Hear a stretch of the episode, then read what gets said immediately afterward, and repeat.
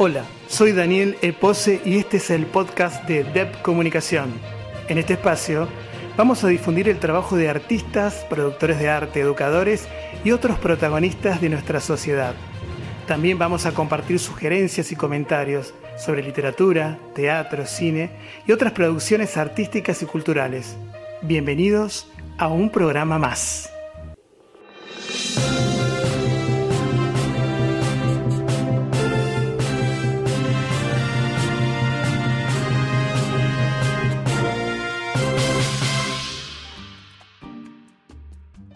Nuevamente nos encontramos aquí en Dev Comunicación.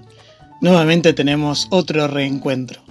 Y en este espacio y en este tiempo tuvimos la suerte de que un escritor, Premio Nacional de Literatura de Cuba, que decidió habitar en Buenos Aires pero que todavía sigue habitando el Caribe, sigue siendo parte de esa isla, nos abriera la puerta para que lo conociéramos más, supiéramos más de él, de sus universos, de todo aquello que lo atraviesa. Bienvenido, Marcial Gala, bienvenido a DEP Comunicación. Y para empezar esta entrevista, me gustaría que hablemos de vos. ¿Quién es Marcial Gala? ¿Cómo crees que te percibe el entorno? Eh, a la pregunta ¿quién es Marcial Gala? es una de las preguntas más difíciles de contestar porque a la larga uno es tantas cosas a la vez que es complicado. Yo respondería sobre todo que es un hombre, una persona que vive en este entorno de Latinoamérica y que trata de entenderse a sí mismo como un modo de entender la realidad y es también una persona que bueno o malo es creador, que piensa que uno viene a este mundo a decir su, su verdad, por pequeña que sea. Creo que mi entorno me percibe de muchas maneras, como los percibe a todos, ¿no? Eh, los que me conocen como autor, eh, muchos han leído mis libros o han oído hablar de ellos y se interesan por mi escritura, qué es lo que me lleva a ver la realidad de mi país y del mundo de esa manera y se preguntan cuáles son mis intereses literarios y creen que por lo general parten de que es una literatura de denuncia y después descubren otras maneras que tengo de acercarme a, la, mi literatura, que es una literatura muy marcada por saber eh, cuál es el lugar del hombre y de Dios en el universo y también toda esta cosa que tiene mucho que ver con lo fantástico, eh, partiendo del hecho de que el mundo tiene muy poco de realista, sino que eh, estamos inmersos, presos en lo surreal. Sigamos hablando más de vos, de todo lo que te pasa. ¿Qué es lo que te molesta de vos mismo? Me molesta de mí mismo lo que le molesta a todos, por lo general, el poco tiempo que le dedico a mi profesión, a pesar de que trato de trabajar lo más posible, eh, el tiempo que perdí en vez de realizar buenas lecturas, a veces que no he sabido decir lo que pienso en un momento determinado y a la larga eso me ha traído eh, problemas y me doy cuenta que eh, una gran capacidad que puede tener el ser humano es saber decir que no a tiempo y así. Eso creo que es una de las cosas que más me molesta y eso, el tiempo que se ha ido y que eh, ahora trato de aprovechar, pero que en determinados momentos desperdicié. Hagamos un poco de historia, ¿no? Hablemos de tu historia. ¿Cómo fue tu camino en la infancia y en la adolescencia? Nos gustaría escuchar alguna anécdota o recuerdo que aún hoy te marca.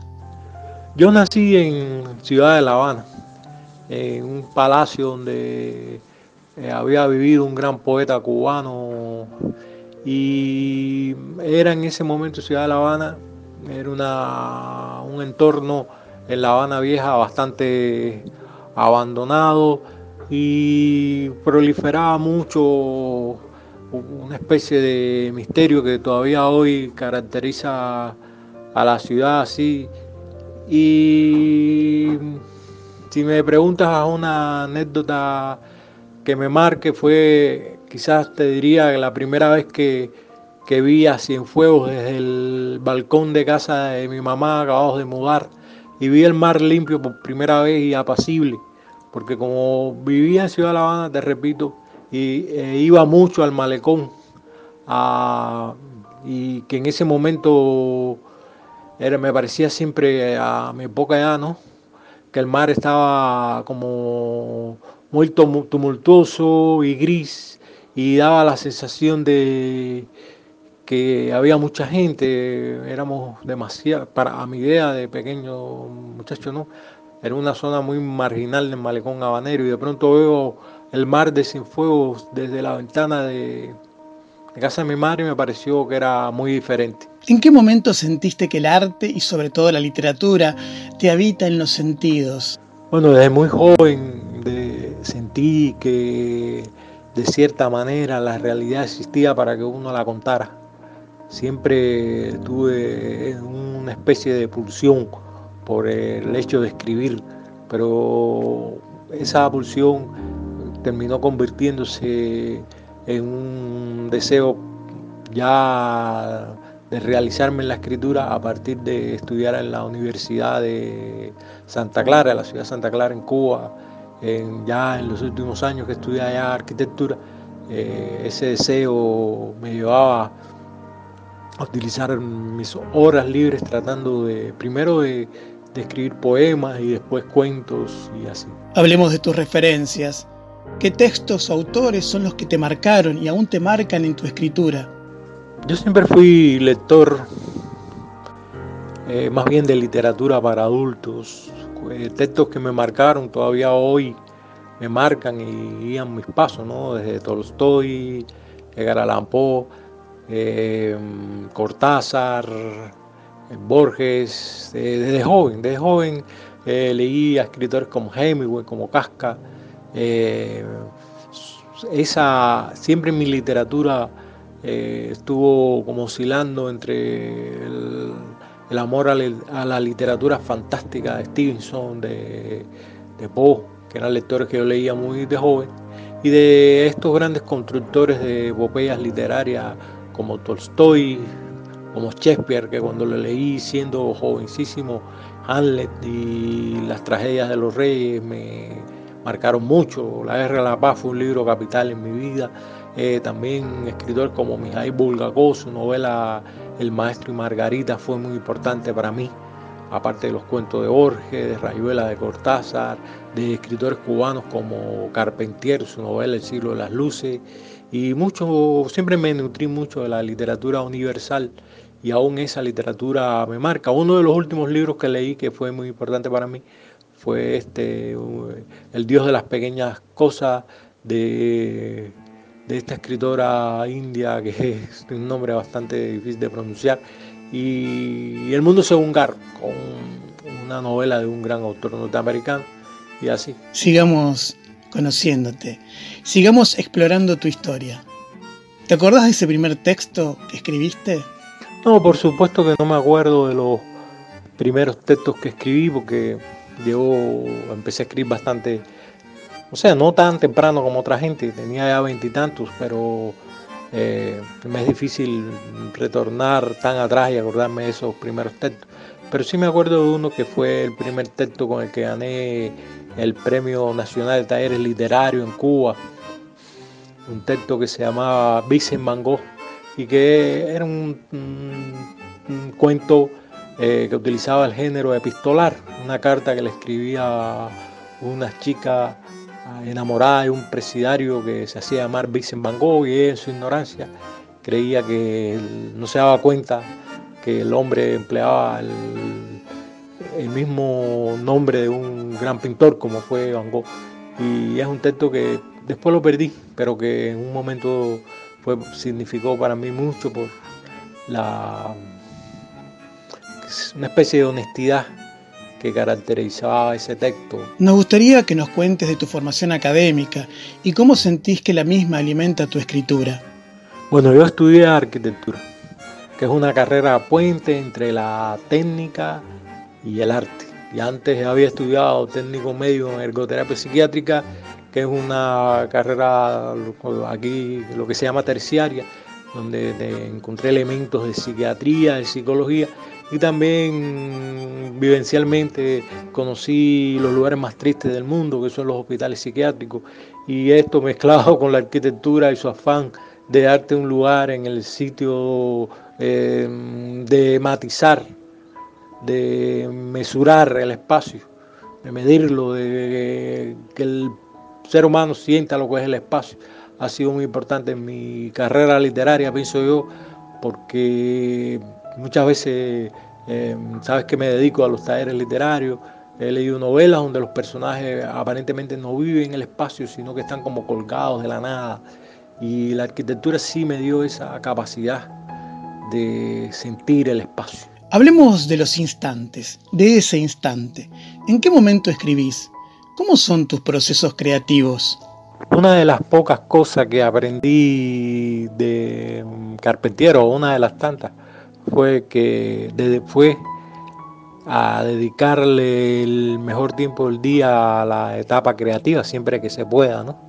Y entonces por eso me levanto bien temprano, con el cerebro fresco, digamos a las 6 de la mañana. Eh, hago un café fuerte y trato de escribir por lo menos 9 de 6 de la mañana, 9 de 6 de la mañana a 10 de la tarde, depende de cómo esté, cómo va el trabajo, ¿no? Y así solo escribo por la mañana e incluso si puedo también solo reescribo por la mañana, a veces también lo he hecho por la tarde, eh, aunque cuando empecé a escribir era todo el fuego de la escritura me tomaba, me podía estar dos días escribiendo sin parar un cuento o la poesía también la he hecho mucho en bicicleta, me he sentado, me he bajado la bicicleta y me he puesto a escribir y así, pero las novelas, que es a lo que me dedico casi por lo general últimamente, siempre trato de hacerlas por la mañana, avanzar, digamos, cuatro, cinco, seis cuartillas por la mañana y así eh, dejarlo para el día siguiente. ¿Sentís que los mandatos y la periferia nutren tu lenguaje? No entiendo muy bien esto que es, a qué te refieres con los mandatos, ¿no? Pero bueno, supongamos que es los, los mandatos de la de lo heterosexual, de lo patriarcal, de em, lo etnocéntrico, ¿no? Eh, creo que como todos vivimos en un mundo donde el hombre está preso en sus circunstancias y y es casi imposible escapar de ella y yo respondo a esas circunstancias, aunque trato de dinamitarlas continuamente en mi literatura, creo que el tema principal es la indagación, la búsqueda de quiénes somos y por qué somos de esta manera. Y me interesa mucho esto, lo que tú llamas lo, marginal, tanto desde el punto de vista racial como desde el punto de vista de orientación sexual o desde el punto de vista de la disidencia más pura y simple y también de esta cuestión del ser humano preguntándose continuamente quién es y a dónde va. ¿Crees que hay cierta sensibilidad particular en vos por venir de una isla con su historia y esta se traduce en tu obra? ¿Cómo crees que lo hace? Pienso que sí. Este, nuestro gran escritor Vigilio Piñera caracterizaba a Cuba, una de las frases que la caracteriza es la Em, la maldita circunstancia del agua por todas partes y esa circunstancia insular unida a la condición política cubana que ha estado enferma desde hace mucho tiempo hace que los autores de la isla estemos como tengamos una sensibilidad y una manera diferente de ver las cosas respecto a escritores de otros lados de nuestro continente. Y también el hecho de la negritud marca mucho mi escritura, supongo yo, eh, que, se, que tiene también la característica de querer darle voz a los que no tienen voz, o al menos yo lo veo así. Sigamos conociéndote. ¿Cómo navegas en el amor y en el desamor? Navego como todos en el amor y en el desamor eh, son dos asuntos que siempre te tocan de una manera diferente. Es muy difícil decir, bueno, en el amor me voy a comportar así y en el desamor de esta otra manera, sino que siempre es uno de los, por suerte, ese elemento amor y desamor es una de las cosas que nos mantiene como ser humano y que creo que han variado poco a lo largo del tiempo y que siempre nos, nos ciñen a lo mismo al exceso de esperanza o al exceso de desesperación. O sea que no tengo receta, no puedo decir que el amor me soy de esta manera y en el desamor de esta otra. Es difícil determinar cómo uno se va a comportar hoy con respecto a esos asuntos tan particulares. ¿Desde dónde habitan tus miedos y cómo los surcas? Hace poco me hicieron una pregunta parecida y la vuelvo a contestar como aquella vez, que el mayor miedo para mí, si dejamos a un lado el miedo a la muerte, que está, del cual estamos sujetos todos, o creo que casi todos, es el miedo a la pérdida, de curiosidad, a la pérdida de querer, eh, de que el mundo me siga resultando un lugar interesante para habitarlo, que a medida que uno envejece, esa pérdida, ese temor, es el temor que va cubriéndolo todo. Y el miedo, por supuesto, a, ver a mis hijas infelices, que también es una cosa que me dolería mucho, pero eh, son miedos que lo tocan a uno de una manera muy fuerte. Para vos, ¿qué diferencia hay entre la literatura contestataria y la panfletaria? Creo que todo arte, sobre todo el arte de escribir de cierta manera, es contestatario, porque es un trata de tener una mirada diferente a la realidad. Es muy difícil hacer arte desde el poder o desde el amor al poder. Y entonces todo arte, incluso aquel que trata de enaltecer determinadas maneras de poder, termina enfrentándose a él, porque o eh, discrepa, aunque sea por poco margen, del discurso y del relato oficial. Ese es el arte. Y en cuanto a literatura panfletaria, es más bien una alegoría. Em, la parte política gana sobre la parte artística y hace que eso tenga muy poco de bellas letras. ¿no? Me gustaría hablar de lo onírico. Hablemos de tus sueños. ¿Cuáles son? Mi sueño es poder vivir junto con mis hijas y con la gente que yo quiero y también que todo esté bien para todos y lograr hacer una obra que quede en la memoria de la gente y ser feliz, tener un estado que eh, de el alma que, que no me sienta desgraciado particularmente. Nos gustaría hablar más de tu trabajo. ¿Por qué no nos hablas un poco de esas obras y cuál sentís que son las que más te han saciado o te han dejado más hambriento?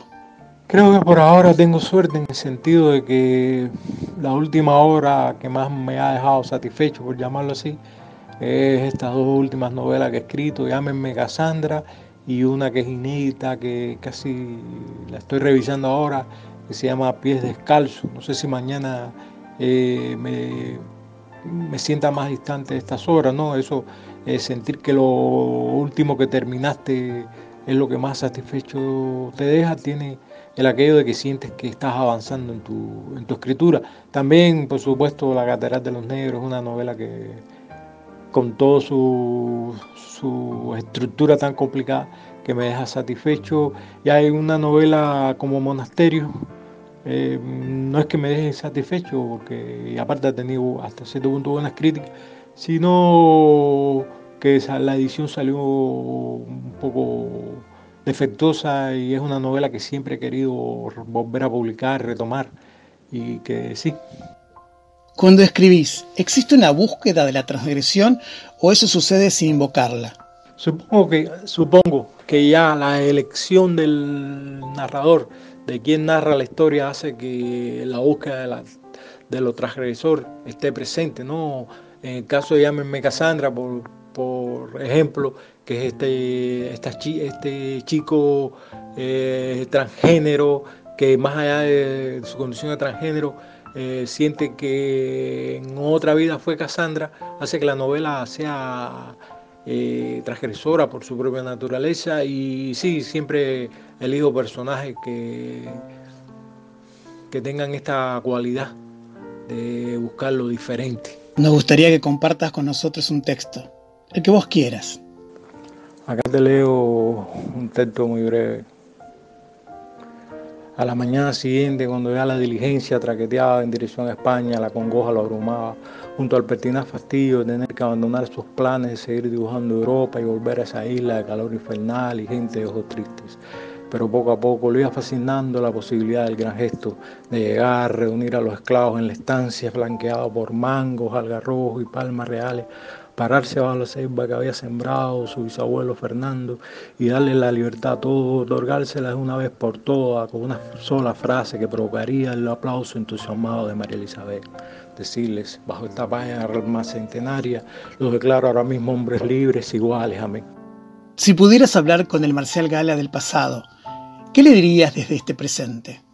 Bueno, si le pudiera hablar con el Marcial del pasado, le diría que siguiera escribiendo, que tratara de aprovechar el tiempo y de buscar la felicidad. Muchas gracias, Marcial Gala, por habernos permitido entrar a tu continente. Muchas gracias simplemente por estar. Muchas gracias a ti o muchas gracias a vos, como se dice aquí, y para mí fue un gran placer y un honor contestar esta entrevista que me gustó mucho como la formulaste.